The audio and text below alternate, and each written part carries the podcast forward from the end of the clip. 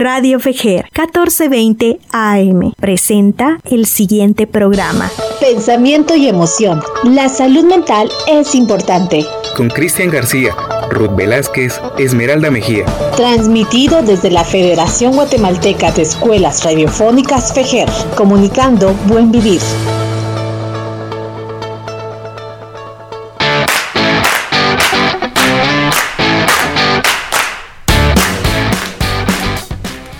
Hola, hola, ¿qué tal? Bienvenidos a un nuevo programa más de Pensamiento y Emoción. Yo soy Esmeralda. Cristian García. Ruth Velázquez. Bienvenidos. De realmente hoy estamos muy contentos porque estamos completos. El sándwich, perfecto.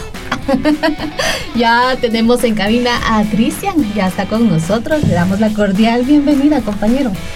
No, gracias a ustedes compañeras y gracias al público que pues, siempre nos escucha todos los miércoles ahora. Y gracias siempre por esta recepción. Y pues un gusto estar aquí con ustedes el día de hoy. Así es, y la verdad que muy contentos de estar acá los tres eh, juntos y ahí sí que, como dice Esmeralda, los tres mosqueteros, el sándwich completo. Ay, llámenos como mejor le plazca. Hacemos una combinación. Tres mosqueteros. ah, bueno. Hagan una combinación total ahí.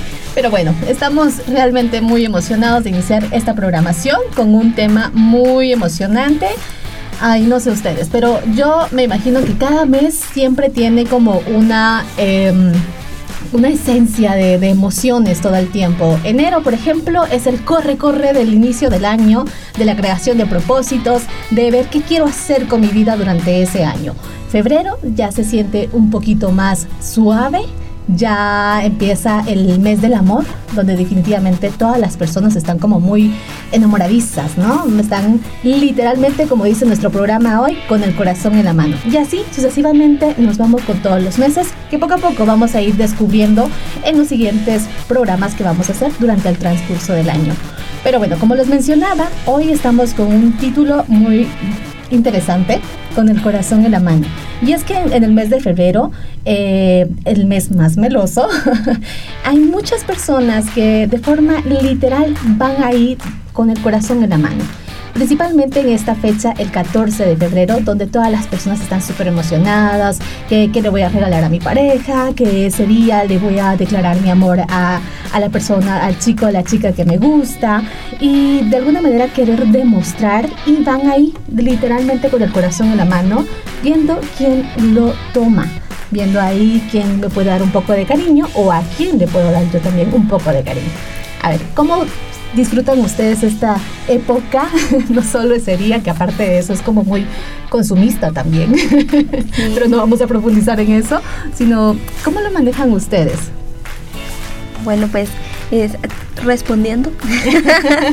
no, y es que cuando tú mencionas esto de los consumistas, inicia febrero y hay cosas ya de corazón. de todos lados, librería, de todos lados, donde tú vayas, pues ya empieza todo a, a como ya la mente, ¿verdad? Y empieza como a, ver eso, bueno, este es el mes del amor y empieza como ese chip, ¿verdad? Hacer tu, tu pequeño ahorro, porque es un gasto extra que vas a realizar el 14 cabal. Exacto, pero ¿cómo lo paso yo? Pues la verdad, sinceramente, eh, para mí todos los días es dar amor, dar cariño, no precisamente ese día tiene que pasar algo importante eh, con mi pareja, sino que prácticamente pues es un día normal, como todos. Y pues ahí un abracito, como todos los días. Que tengas un feliz día. Pero yo en la noche espero mi mariachi. Cabal. No, sí, realmente como lo menciona Ruth, eh, creo que eh, ahí sí que el consumismo a todos nos ha agobiado en algún momento y parte de ello pues es celebrar una festividad que al final pues poco a poco ha ido teniendo auge, pero eh, opino igual que Ruth, o sea, el hecho de brindar amor, dar una palabra de cariño, el hecho de hacer un detalle, eh, no necesariamente tiene que ser en un día específico. O sea, puede ser cualquiera, cualquier día. Eh, y demostrar obviamente el aprecio que se tiene hacia los que se quieren. Pero realmente este día muchas personas se dejan llevar por esa, eh, esa promoción que realizan del 14 de febrero, que algunas se ponen como tristes y no reciben las flores que esperaban, eh, los mariachis que yo esperaba no llegan, o los chocolates, porque incluso cuando estábamos en el colegio yo recuerdo que a partir del 1 de febrero eh, repartían este papelito donde te iba a tocar tu amigo secreto. Y muchos se condicionaban a si te daban un chocolate de 25 centavos, pero tú diste un chocolate de 5 quetzales, eh, te ponías triste porque decías, ah, yo di uno más caro y porque me dieron esto a mí. Mejor ya no regalo. No nada. regalo nada. Y entonces se empezaban a imaginar que el regalo que iban a recibir el 14 de febrero definitivamente no iba a tener eh, mucho valor. Porque dijeron, si todos los 15, 13 días me dieron chocolates de quetzal y yo dije a 5, no, no esperaría yo que me den un par de calcetines el 14 de febrero. Pero se condicionan mucho con querer recibir detalles justamente ese día, ¿no? Sí, fíjate que eh, coincido en ese punto contigo, que sí, se, sí, sí las, las personas se han condicionado. Entonces temes que es condicionarse, o sea, crearse una perspectiva en algún momento irrealista o irreal, mejor dicho, eh, acerca de lo que pues tiene que suceder en ese, en ese, en esas fechas y qué situaciones son las que pues la persona se empieza a crear. Eh, qué sé yo, porque el día del 14 de febrero no me dio un beso, porque no me dio feliz eh, Día del Amor y la Amistad, o sea, la amistad está perdurable por cualquier día, o sea, por cualquier año. Eh, Los besos lo puedes dar en cualquier momento. Pero, o sea, creo que al final eh, una parte eh, irreal de todo esto es de que pues nos generamos esa percepción errónea, ¿verdad? Así es, y es que también algo bien, bien interesante en nuestra sociedad, ese día una gran cola en todos los Ah, restaurantes, porque ese día precisamente tenían que ir a comer. O sea, eh, pues también Claro. llegamos a un punto, eh, como tú mencionabas, nos condicionamos eh, a esa situación. A que tiene que ser ese día. De, de re- que te regalen algo ese día, precisamente. Claro, y no toman en cuenta que el 15 pagan, ¿no? Exacto. Entonces, Hasta a 15 veces- me pagan. Exacto. Entonces no siempre voy a tener para invitarte el 14. Y lo podemos celebrar otro día, lo podemos celebrar otro fin de semana. Incluso podemos hacer detalles cualquier día que no sea precisamente el 14. Pero aparte de eso, dejando a un lado no solo los regalos y todos estos detalles, sino que muchas personas también se ponen de alguna manera tristes porque no tienen una relación, no tienen un novio, porque piensan que tener un novio o una novia es lo más importante que pueden tener en su vida. En algún momento muchas personas se han puesto tristes el día de San Valentín porque están sin pareja, pero en una relación con ellos mismos les es complicado tener. Se olvidan de que no necesariamente tiene que ser, tienen que tener una relación amorosa, sino que también está lo de los amigos. También es que se olvidan de los amigos. se olvidan de los amigos. Lo han rodeado tanto de que el día de San Valentín tiene que ser con una pareja. Y no, también estamos los amigos. Exacto, sí, así es. Los amigos también pues es un- una parte importante de nuestro círculo social que también pues igualmente, ¿no? Por ese día vas a ir con tu amigo, todos los días puedes Me mensajearte. chocolate. Exacto. Sí, y ahí vamos de forma literal por el mundo con el corazón en la mano, porque tenemos, eh, nos dedicamos mucho a, a ver quién toma ese corazón, quién puede amar a ese corazón ahí, pero nos olvidamos que estamos tan obsesionados por entregar ese corazón que nos olvidamos también del cuidado de nosotros mismos, que vamos ahí viendo y a la primera persona con la que yo creo que le puedo entregar mi corazón, se la doy, pero no me doy cuenta de algo muy importante y es aquí cuando empezamos a desglosar nuestro tema, el poner límites. ¿Cómo puedo poner límites porque estoy tan cegada de que le estoy entregando mi corazón a la primera persona que está pasando enfrente y no me doy cuenta de que en algún momento de pronto y no es la persona que tiene que corresponder a mi cariño? ¿Cómo empiezo yo a marcar límites? Y en realidad, ¿qué son los límites? Bueno, el hecho de generar límites también de cierta manera es eh, apropiarse de un autoconcepto válido de uno mismo, ¿verdad? ¿A qué me refiero con esto? Eh, en algún momento nosotros hemos, eh, vuelvo a la palabra que mencionamos anteriormente, condicionado, nos hemos condicionado, de que el hecho de decir que sí eh, implica que pues voy a quedar bien, voy a ser un buen amigo, una buena amiga, una buena pareja, un buen hijo, un buen papá. Eh, y pues esto implica el hecho de que también no voy a quedar mal con nadie. Y me creo una, un autoconcepto en donde pues yo soy la persona que dice sí a todo. Yo soy la persona que tengo que ceder, yo soy la persona que necesito ceder para poderme sentir bien, no solo conmigo, sino que con los demás, ¿verdad?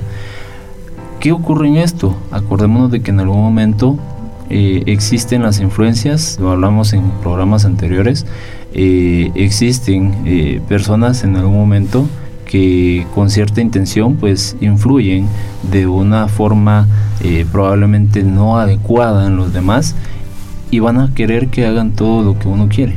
Entonces al final eh, el hecho de poner límites implica que también yo voy a empezar a validar ese concepto, voy a empezar a validar mis decisiones y voy a empezar a validar eh, de que no porque yo vaya a decir que no, valgo menos. Algo muy importante y que tal vez es necesario poder empezar a hacerlo también es desde el hogar.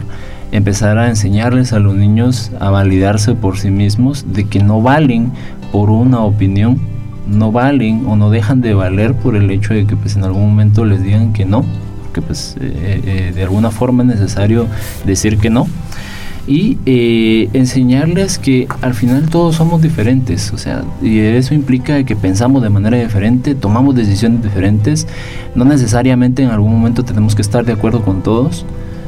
Creo que el hecho de tener un pensamiento crítico implica de que pues yo voy a empezar a, deducir de que valgo por lo que opino también. No por ello también pues voy a, decirle a todo el mundo pues que se vaya al demonio y que solo mi opinión vale, ¿no? Porque eso implica que va a valer mi opinión, pero también aprendo a que valga la de los demás.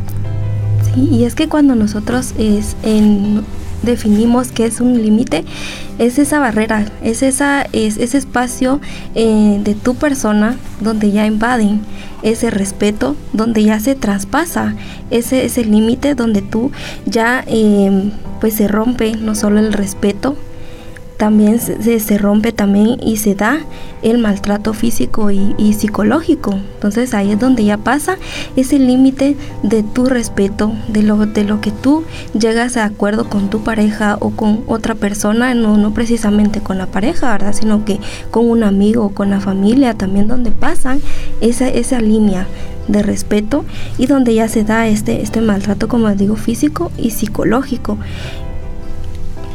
Pero para poder hablar sobre el amor sano, porque al final de cuentas nos han venido una idea errónea de lo que es el amor, hablar de un amor sano hay que integrar justamente el amor por el otro con el amor propio.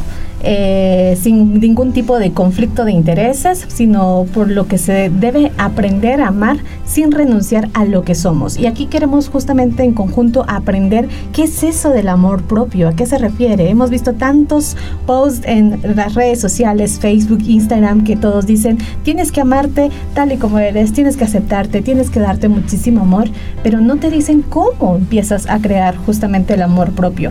Y dentro del amor propio está el aprender a poner poner límites eh, con personas que nos hacen muchísimo daño, con personas que no aportan absolutamente nada en nuestra vida. Entonces, a ver, empecemos con eso para definir qué es eso del amor propio. Sí, realmente el hecho de amarse no implica que pues voy a ser romántico conmigo y darme besos todos los días al espejo, ¿verdad? Porque eso es totalmente erróneo. Hay que aprender a aceptar eh, el hecho de que pues eh, soy quien soy y por el hecho de que como yo me acepto por ser quien soy, también aprendo a aceptar a los demás. O sea, aprendo a entender y, vuelvo y reitero, o sea, que la otra persona tiene tantos, eh, tantos derechos como los tengo yo, que la otra persona merece ser respetada como yo también merezco ser respetado el hecho de, de, autoaceptarse implica de que pues voy a aprender de que tengo cosas que a mí no me gustan de mi persona, o sea, eh, hablo de aspecto físico, hablo de aspectos eh, cualitativos, de cualidades, hablo de, muchas características, pero que probablemente yo no eh, esté muy, ahí sí que de cierta manera conforme con lo que es parte de mí, pero aprendo de que eso no es mi esencia como tal. Eso no me define a mí como tal, simplemente son características, reitero, físicas, cualitativas que puedo llegar a tener, pero al final eso no me va a quitar a mí un valor, no me va a agregar a mí tampoco un valor. Y ese proceso del autoconocimiento del amor propio, no sé, Ruth, si a ti te ha pasado en algún momento, no es tan fácil como decía Cristian, el verse al espejo y decir, ay, qué guapa estoy hoy, ay, qué chula estoy, ay, me doy besos y, de todo. Incluso hasta para eso es muy complicado verse al espejo y, y darse realmente los besos de forma sincera. Pero ahí también va de la mano el hecho de que si yo no me puedo decir cosas bonitas también, no, no puedo esperar a que las otras personas, o no aceptaría de forma adecuada que las otras me digan algo bonito de mí también. Exacto, y es que como Cristian lo mencionaba, cuando nosotros llegamos a ese autoconcepto o a esa aceptación propia de, nuestra, de nuestro físico, entonces ahí es donde empezamos a construir, vamos construyendo esa autoaceptación. Entonces, y claro, de vez en cuando, pues porque no me quedó un pelito bien planchado, ya estoy ahí como que no me gusta eh, y estoy ahí con la plancha ahí me salió un barrito. me salió un barrito entonces todo eso pues claro llega a pasar en algún momento que pues no me gusta esto de mí pero cuando llegas a esa aceptación bueno pues ya se va a quitar. O hay cosas que pues definitivamente por ejemplo como es mi rostro si es redondo o si es ovalado. Entonces todo eso pues son rasgos físicos que entonces ahí poco a poco vamos construyendo esa aceptación y amarnos tal como somos. Claro, si otra persona nos dice, mira qué guapa estás, eh, yo he escuchado comentarios y es como, está exagerando, solo lo está diciendo por compromiso, eh, no está hablando en serio, porque al final de cuentas yo no termino de aceptar que de verdad estoy guapa. Sí, más que todo esto, ¿a qué va el hecho de que pues eh, definamos lo que es autoconcepto y aprender a autoaceptarse? que cuando yo no aprendo esto de pequeño, obviamente no he, no he atendido estos patrones de conducta de pequeño, esto implica de que al final yo me voy a dejar regir o es más fácil dejarme regir por el hecho que las otras personas opinen acerca de mí. Esto que implica también de que yo no voy a aprender a tener límites, no voy a, poner a no voy a aprender a poner esos límites y eso me va a crear eh, una perturbación, ¿verdad?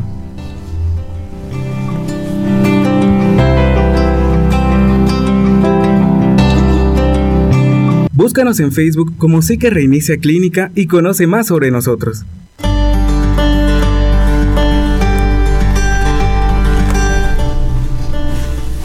Abraham Maslow decía, un músico debe hacer música, un pintor debe pintar, un poeta debe escribir, si a fin de cuenta eso te hace feliz.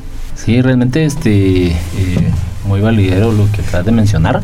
Con esto que vamos, yo les preguntaría, creo que no sé si se los pregunté anteriormente, eh, en algún momento a nosotros, como parte de la comunicación humana, sí, eh, de alguna forma el hecho de comunicarse implica que vamos a opinar en algún momento de las conductas, de las cualidades, de lo que la otra persona hace, incluso llegar hasta una crítica pero a quién no le importa, o sea, a todos nos va a importar en algún momento el hecho de poder decir, ah, bueno, sí me afectó un poquito esa crítica que dijo el día de ayer acerca de, qué sé yo, de mi peinado, eh, de cómo me comporté o de cualquier otro asunto.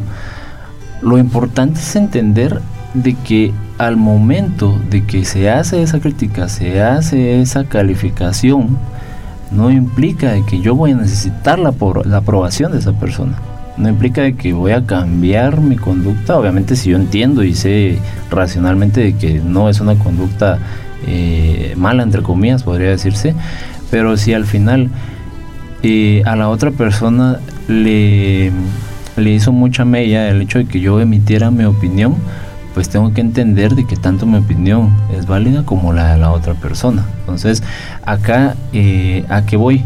a que en algún momento el hecho de recibir críticas de otras personas ha implicado de que también lleguemos a necesitar una aprobación. Obviamente cuando necesitamos una aprobación eh, implica también de que cognitivamente yo me voy a ir haciendo la percepción, y lo decía al inicio también, de que si yo no soy aceptado por esta persona, entonces eh, voy a hacer lo peor, eh, me voy a ver muy mal. Eh, en el caso de parejas ya con hijos, pues me pueden quitar a mis hijos. En el caso de papás e hijos, pues probablemente papá ya no me ayude o voy a ser un mal hijo. O sea, se empiezan a crear todas esas condiciones, esos pensamientos erróneos. al momento de que pues no, no creamos nuevamente esa valía de nosotros mismos y obviamente pues ya empiezan a darse conductas en las cuales pues dejamos de poner ese límite como tal. Justamente Abraham Maslow hablaba sobre las necesidades que teníamos de autorrealización, de la importancia que es poder autosatisfacernos nosotros para poder alcanzar esta, e, este, esta idea de la autorrealización pero eh, también el, dentro de todos estos criterios que usted mencionaba sobre la importancia de escuchar la opinión de las otras personas, que en otros programas hemos platicado de que está bien escuchar las opiniones de las otras personas y que probablemente algunas opiniones van a ser buenas, otras van a ser malas, pero yo tengo la decisión de a quién escuchar y quién no. Mi decisión sobre un tema en específico no se va a basar eh, por lo que opina la otra gente también, por lo que si yo me quiero cortar el pelo de tal estilo, pero si a, fulanito no le gusta, pero si a mí me encanta, no me voy a dejar llevar por el comentario de él. Si a mí me gusta eso y me hace sentir tranquila, entonces yo lo hago también. Entonces ahí es donde empezamos también a marcar eh, límites. Y cuando hablamos de marcar límites, no nos estamos refiriendo específicamente a la pareja, sino que también a marcar límites con, eh, con los amigos, con la familia, porque incluso hay familias que hacen críticas dolorosas. Y, a veces nos venden la idea de que porque son familias tenemos que aceptarlos, tenemos que quererlos aunque nos lastimen. Y eso no les da el derecho también a ellos a querer lastimarnos. Entonces, el aprender a marcar límites con todas estas personas no significa que los voy a restringir de ciertas cosas el marcar límites ayuda bastante a no caer en la codependencia. Es, debería de ser un prerequisito para un bienestar emocional y también puede tener una habilidad de que se puede aprender y que determina el éxito de cualquier relación, amistad, noviazgo, matrimonio. Eh, familiar. El aprender a poner límites no significa que le voy a decir a mi pareja, mira, eh, tenés prohibido, prohibido ver las redes sociales. Eh, me tenés que dar las contraseñas. Uno de los comentarios que he escuchado muy seguido, que cuando inician una relación eh, amorosa con alguien es como, mira, dame la contraseña de Facebook. Voy a revisar cuántas amiguitas tenés. Cristian solo se ríe. Por algo será. no. no, lo que pasa es que al final, mira, el hecho de poner límites implica también de que yo voy a ser asertivo, no abusivo, porque eso es muy diferente, eso es totalmente muy diferente.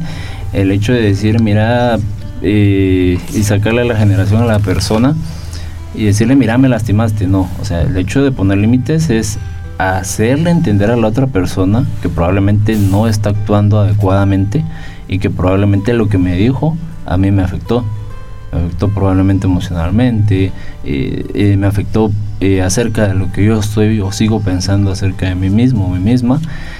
Pero como reitero, es parte de eso el hecho de poner límites, crear una asertividad, no solo en pareja, sino que en todas las relaciones humanas que nosotros tengamos. Eso es una. Lo otro es entender en qué momento cuando lo que la otra persona me dice a mí realmente me está afectando y entender también ser racional de decir, eh, bueno, lo que esta persona realmente sí me está doliendo ahorita, lo que me está diciendo, mejor me retiro, porque a veces el hecho de retirarse no implica cobardía. O sea, el hecho de retirarse es saber y entender de que realmente lo que esta persona me está diciendo ahorita y lo que está intentando, el mensaje que está intentando darme a mí es eh, eh, hacerme percibir como una persona inferior y que yo necesito que me digan qué hacer, entonces mejor el hecho de poner límite también implica eso, o sea, retirarme en algún momento cuando algo me está afectando demasiado. Exacto, y es que cuando afecta también, como usted mencionaba, la, autorrealización también se ve vulnerable a las situaciones y, y, cuando afectan a tu dignidad o a tus principios, a tus valores, también es donde se va afectando y va perdiendo también su potencia, porque tal vez tú crees, tú creías que eras una persona muy inteligente, pero cuando eso se va perdiendo, cuando no hay ese límite, entonces empieza a afectar tu autorrealización empieza a afectar tu dignidad como persona. Claro, recordemos que durante el proceso del enamoramiento a veces somos como que cedemos mucho porque estamos enamorados. Cedemos tanto que cuando empezamos a marcar estos límites ya después del proceso del enamoramiento, cuando ya ha pasado esto, ya la otra persona se siente ofendida, de repente es esto de, pero tú no eras así, tú de la noche a la mañana cambiaste. Eh, y, de pronto y, ya es momento como de empezar a marcar y decir, mira, yo tengo mi privacidad también, tengo mi espacio. Entonces, si yo estoy con alguien, si yo estoy con mis amigos, yo, si yo estoy con mi pareja, con mi familia, el también poder marcar, tener una comunicación asertiva, como lo decía Cristian, sino que también el empezar a decir, hay momentos en los que yo definitivamente prefiero estar sola quiero estar sola, quiero salirme a tomar un café yo sola, quiero ir a darme una vuelta por ahí sola. Y eso no significa que deje de querer a las personas que están a mi alrededor, simplemente necesito mi espacio también. El tener las reglas muy claras, el decir, esto es lo que estoy buscando en esta relación, estos son mis objetivos. Si en dado caso mis intereses no coinciden con lo que yo estoy eh, buscando, tengo también la posibilidad de marcar un límite y decir, ¿sabes qué? Muchísimas gracias, pero me retiro también, que era lo que decía Cristian. No significa, porque en alguna ocasión nos han vendido la idea de que el amor es tan sufrido, de que la persona se tiene que sacrificar por, por estar conmigo, o yo me tengo que sacrificar por estar con esta persona, que me olvido de mí misma que al final cedo tanto, cedo tanto, cedo tanto, que no me doy cuenta que cuando empiezan a haber daños, ya empiezo como a abrir los ojitos, me doy cuenta de cuánto daño vino haciendo durante todo el camino. Y empiezo a marcar límites y viene este comentario que, que eh, fuera del aire estábamos diciendo. De pronto a la persona que empieza a marcar límites cuando todo el tiempo dijo sí, sí, sí, sí, se le tacha como la mala. De pronto de la noche a la mañana cambiaste y qué mala onda te volviste. Ya eres muy mala, empiezan a crear como que el sentimiento de culpa, ¿no? Sí, es que he estado contraproducente nuevamente, porque hemos definido como probablemente una persona que no pone límites, pues eh, que puede tener muchas características, persona que puede tener conductas dependientes, personas que eh, pueden llegar a tener este eh, cierta autopercepción errónea de uno mismo, pero ya la persona lo sabe, pero ahora qué hago, o sea, cómo yo me dirijo como yo empiezo a crear esos pensamientos eh, más racionales, más autovalideros para mí. Primero que nada, entender que todo esto es un proceso. Entender eh, de que la persona que está teniendo este tipo de conductas y que al final ese em, hecho de que pues sus límites, eh, sus derechos han sido violados o violentados de cierta manera, eh, no implica de que va a seguir siendo así, no implica de que tiene que seguir siendo así. Es cuestión de marcar una, pauta, autoanalizarse un poco y decir, ok, sí, probablemente a mí eh, y a todos eh, en algún momento, no quiero generalizar, me ha afectado tal vez la opinión de alguien, pero también esto no implica de que yo voy a ser así. Y cuando hago ese cambio de chip, cuando empiezo yo a entender de que no necesariamente el hecho de poner un alto y decir no a algo, no quiere decir que soy malo. O sea, para la otra persona probablemente esa es su percepción y es muy respetable. O sea, el hecho de que también la otra persona venga y me diga, como lo que tú acabas de decir, Esmeralda, eh, acabas de cambiar, sos una persona mala, y sos muy diferente a como te conocí, ok. Entender un poquito racionalmente también de que todos cambiamos, no todo es lineal, o sea, en algún momento no todo va a ser sistemático. Todos podemos cambiar de temperamento, de, carácter en algún momento. Todos podemos tener buenos días, todos podemos tener malos días, pero entender que al final esa es la esencia de la persona, la variabilidad y también entender de que el hecho de que yo sea tan variable como persona implica que me voy a aprender a aceptar también. Exacto, y es que cuando tú mencionas, eh, bueno, ustedes mencionaron eso que al principio de una relación pues siempre se, se, cede. Entonces es donde nos han indicado todo, todo el amor, todo lo sufre, o todo lo, lo, el amor todo lo soporta. Entonces esas son ideas que pues que como tú mencionabas, pues se van dando. Entonces cuando nosotros vemos eso y cedemos tanto a eso, cuando ya queremos marcar ese límite, entonces ahí viene la aceptación de la otra pareja o de, la, o de su círculo, ¿verdad? Porque así como te conocieron, también donde ya empiezan a marcar límites es donde también tú aceptas a la otra persona tal y como es. Si se es enojada porque te jaló el pelo o entonces todo eso ya se va como que aparte eh, de poner ese límite, entonces ahí es donde también se da una aceptación por ambas vías. Eric Erickson hablaba sobre que las personas todo el tiempo vamos evolucionando. La mujer que fui hace cinco años definitivamente no va a ser la misma que es ahora. El hombre que fue Cristian hace cinco años no va a ser el mismo de ahora. ¿Por qué? Porque todos pasamos por procesos diferentes, situaciones, conflictos que hacen que los seres humanos evolucionemos que hace que las personas maduremos, que tomemos mejores decisiones cada vez. Entonces no esperemos a que la persona que está al lado nuestro sea la misma año tras año. ¿Por qué? Porque entonces no está evolucionando. Algo está pasando ahí que se está quedando estancado. Cuando poner justamente los límites también es importante, eh, Cristian lo mencionaba también, el aprender a conocerme. Si yo no sé qué es lo que estoy buscando, si no estoy segura de lo que quiero en la vida, no pretendo que la otra persona entienda o descubra o adivine lo que realmente yo quiero, ¿no? Sí, es que parte de, de decir eh, o de decirme o esperar que me digan es eso, o sea, la, inseguridad que yo tengo en mí mismo o en mí misma.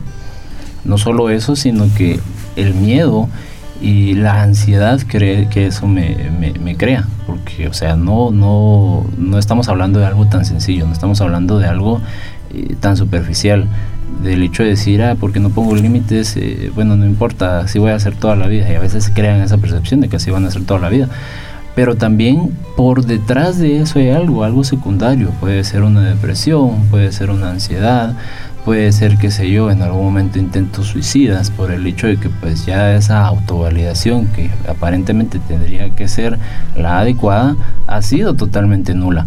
Entonces sí es necesario poder tomar en cuenta esto, ¿verdad? De que eh, el hecho de no poner límites en una relación implica de que van a existir otro tipo de factores que me van a de igual manera perjudicar en mayor riesgo.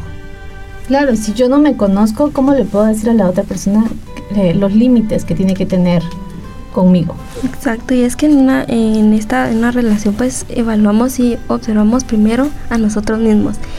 Porque a veces, muchas veces te preguntan, ¿estás enojado o enojada? La respuesta es no, pero ni nosotros sabemos si eso de verdad nos molesta. Entonces, a conocerse o autoconocerse es muy importante eh, saber cómo nosotros reaccionamos ante alguna situación o cuáles son las emociones que yo tengo ante las situaciones, ¿verdad? Porque así es como también otra persona nos va a empezar a conocer, ¿sí? No demostrar eh, otra persona que no soy. O, o actuar de una manera que a la persona le gustaría que actuara, sino tal así como yo reacciono para que la otra persona pues me vaya aceptando y conociendo también a mí. Sí, y lo que pasa es que es curioso porque al final, incluso en actividades sencillas, te das cuenta de que pues eh, no pusiste una pauta, un límite de decir, por ejemplo, al momento de tomar la decisión de qué comer o, qué cenar o en alguna festividad, qué sé yo. Ok, estamos de acuerdo todos, uno por meter en la espalda y ahí se va pero, o sea, me quedo con eso de que, bueno, yo no quería esto. pero con tal de estar bien en sociedad, creo que tomamos decisiones que a veces pues nos van a perjudicar.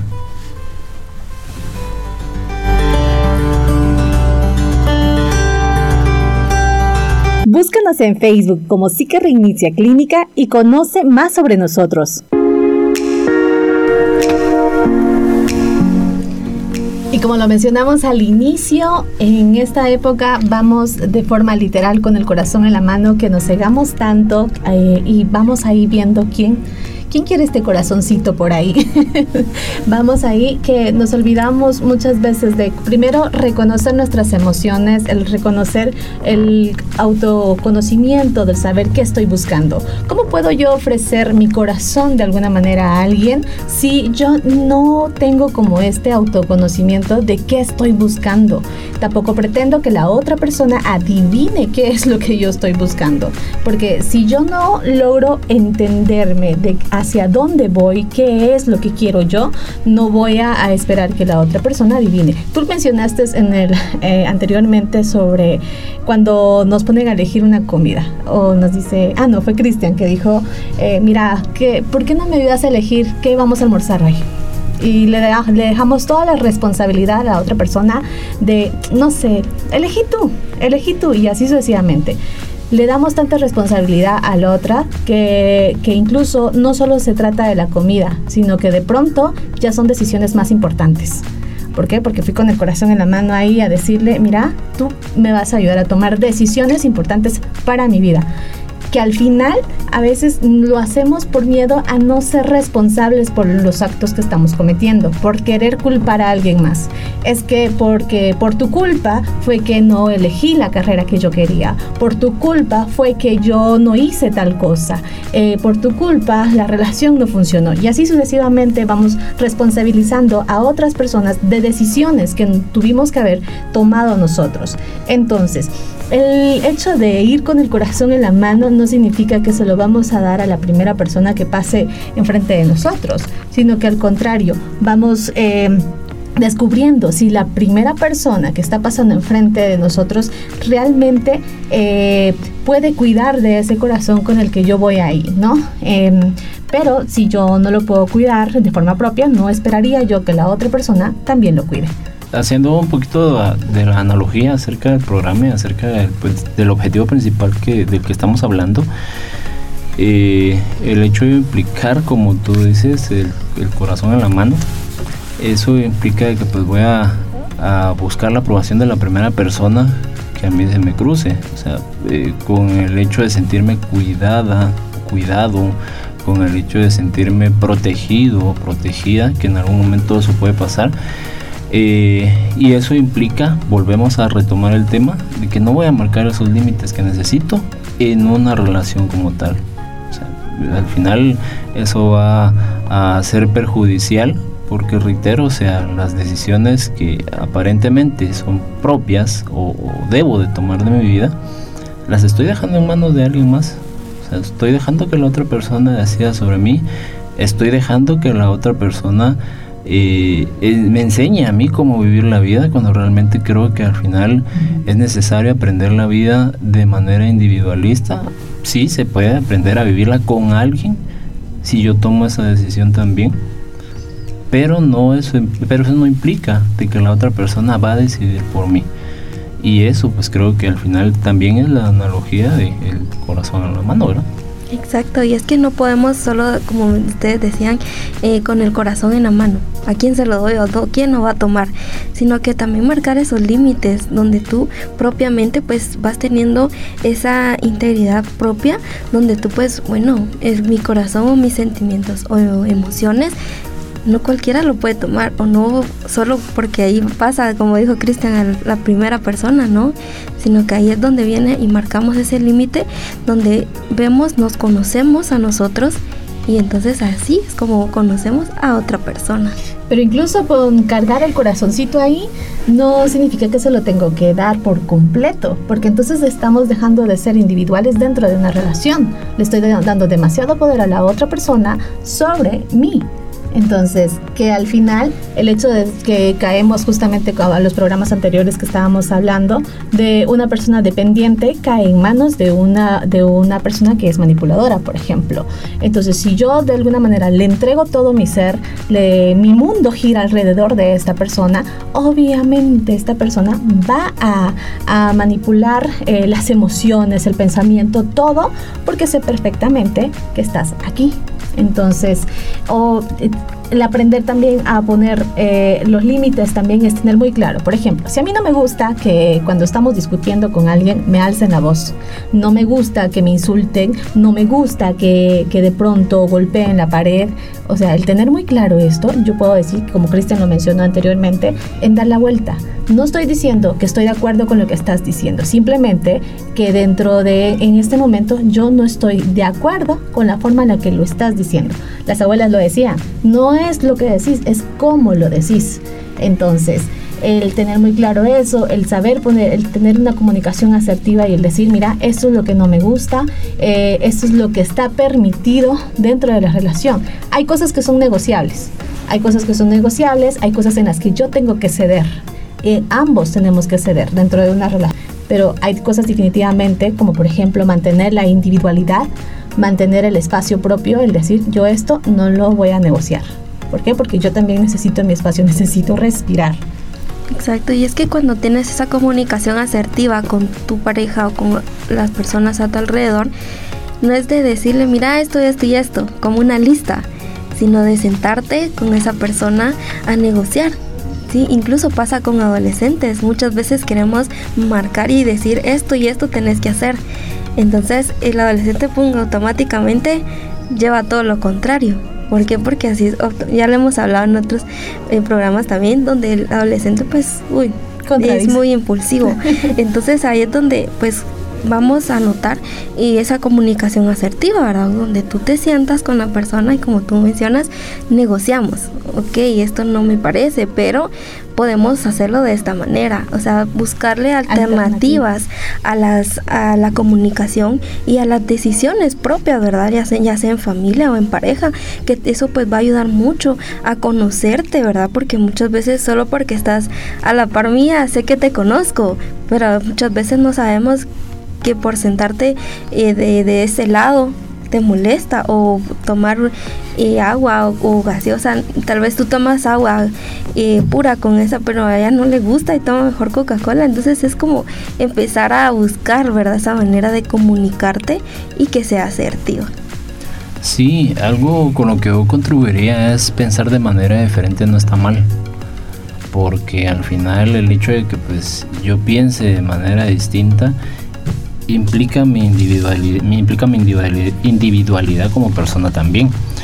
Y en algún momento está bien no estar de acuerdo con todos, o sea, siempre tomando en cuenta los consensos sociales, ¿verdad? Si yo no estoy perjudicando a nadie con mis decisiones, pero, o sea, pensar de manera diferente, tener decisiones diferentes no está mal, porque reitero, o sea, ¿cómo nos, cómo nos eh, evalúa? Eh, el mundo en algún momento, cómo nos evalúan las demás personas en algún momento cuando pensamos diferentes. Es que tú eh, estás mal, tú no servís para nada, tú tomas malas decisiones. Y sí, o sea, en algún momento puedo tomar malas decisiones, pero eso implica, eso no implica que todo el tiempo, toda la vida yo voy a tomar malas decisiones y al final de todo eso nosotros eh, también es eh, eh, coherente y necesario en algún momento aprender de todo esto, ¿verdad? Porque el hecho de, de, ser ser humano implica que me voy a equivocar, implica de que pues no voy a ser acertado todo el tiempo en las decisiones que yo tome, implica que no necesariamente yo le tengo que caer bien a todo el mundo. Y cuando yo empiezo a crear esa percepción de que pues soy un ser humano que tiene ese derecho a equivocarse, ese derecho a opinar, ese derecho a pensar, reitero, de manera distinta a los demás, empiezo a entender de que también me empiezo a humanizar, empiezo a saber de que soy un ser humano que tiene ese derecho a equivocarse en algún momento. Y creo que al final, eh, esto lo digo a título personal sin etiquetar a nadie, pero creo que al final eh, el hecho de no poner límites implica todo esto. El miedo a equivocarse, el miedo a entender o a que siga esa autoevaluación de que voy a ser una mala persona, siga esa autocrítica eh, de que voy a ser lo peor del mundo y siga esa exigencia, esa demanda de que yo necesito que alguien me diga qué hacer para no equivocarme. Porque al final es una demanda que como ser humano y, y erróneamente podemos exigir, ¿verdad? Sí, hay que tener muy claro, no todo puede ser perfecto. No todo podemos, no podemos tener el control de absolutamente todo. Eh, y es necesario, es que es importante equivocarse. nos han venido la idea esta, ¿no? De que es malo equivocarse. Y no, es importante hacerlo. ¿Por qué? Porque de esta equivocación voy a aprender algo que para la siguiente vez definitivamente no lo vuelvo a hacer. ¿Por qué? Porque no me gustó cómo me sentí, no me gustó el error que hice eh, y aprendí y aprendí. Ahora bien, eh, si definitivamente el aprendizaje no fue completo, probablemente este suceso vuelva a suceder de otra manera.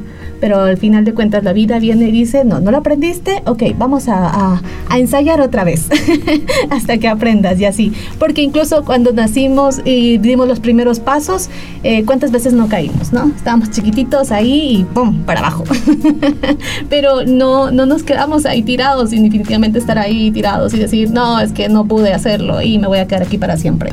No, tuve que aprender a que la próxima vez tengo que tener más firmes los pies para dar el siguiente paso y así sucesivamente el bebé fue independiente. Entonces, ya vamos culminando con la programación. Realmente hemos aprendido un montón. Espero que ustedes también hayan aprendido bastante. Y definitivamente los invitamos a que visiten nuestra página de Facebook e Instagram. A ver cómo nos encuentran en Instagram como sí que reinicia guion bajo eh, y en Facebook sí que reinicia. Ahí nos pueden contactar por medio de Messenger y con mucho gusto estamos a la orden. Y también por WhatsApp. ¿Cuál es nuestro número de WhatsApp? 4276-9163. Ya saben que pueden mandarnos sus audios ahí proponiendo distintos temas. O bueno, si no quieren hablar, está bien. pueden mandar mensajitos de texto y poder saludar a todas las personas también que nos están escuchando. Hay muchas personas que se conectaron a Facebook Live ahí. Les mandamos un fuerte abrazo y muchos saludos. Gracias por estar con nosotros. Y recuerden que también estamos en Spotify como pensamiento y emoción. Y bueno, que si se perdieron la programación anterior, pueden ir ahí, reproducirla las veces que sea necesario. y también pueden ahí consultar las actividades que vamos a estar realizando durante el mes de febrero y varios contenidos ahí interesantes en la página. Sí, eh, no, siempre hacemos la invitación. Y un gusto realmente hablar de este tipo de temas que al final este, a veces solo se hablan de lo bonito, solo se habla eh, de lo especial que podemos ser como seres humanos, pero también creo que en alguna de alguna forma hay que hablar de lo realista que es ser ser humano, ¿verdad? Hay que hablar de todo, toda esa vivencia que implica ser ser humano y de que vamos a tener errores, vamos a tener aciertos, pero al final eso no nos deja de tener, una valía y que todo es un proceso. Al final, no, no, cambio no es de la noche a la mañana, no porque empiezo a poner límites ahorita, ya mañana va a haber resultados. No, es un proceso que se va dando poco a poco. Hay que desaprender para volver a aprender. Así es, y es que también conociendo a nosotros mismos, pues también vamos a dar pues el amor y el cariño hacia las demás personas sin dejar lo que soy, sin dejar mi esencia. Claro. Bueno, nos empezamos a despedir entonces. Fue un gustazo poder estar con ustedes. Los esperamos en la siguiente programación. Estuvo con ustedes Esmeralda Mejía, Ruth Velázquez y Cristian García. Hasta la próxima. Chao, Adiós.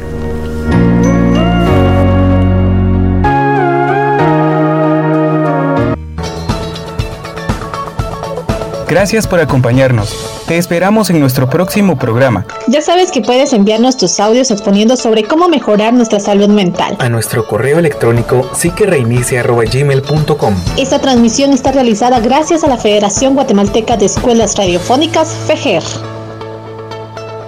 Este programa llegó a usted por medio de Radio FEGER 1420 AM, comunicando Buen Vivir.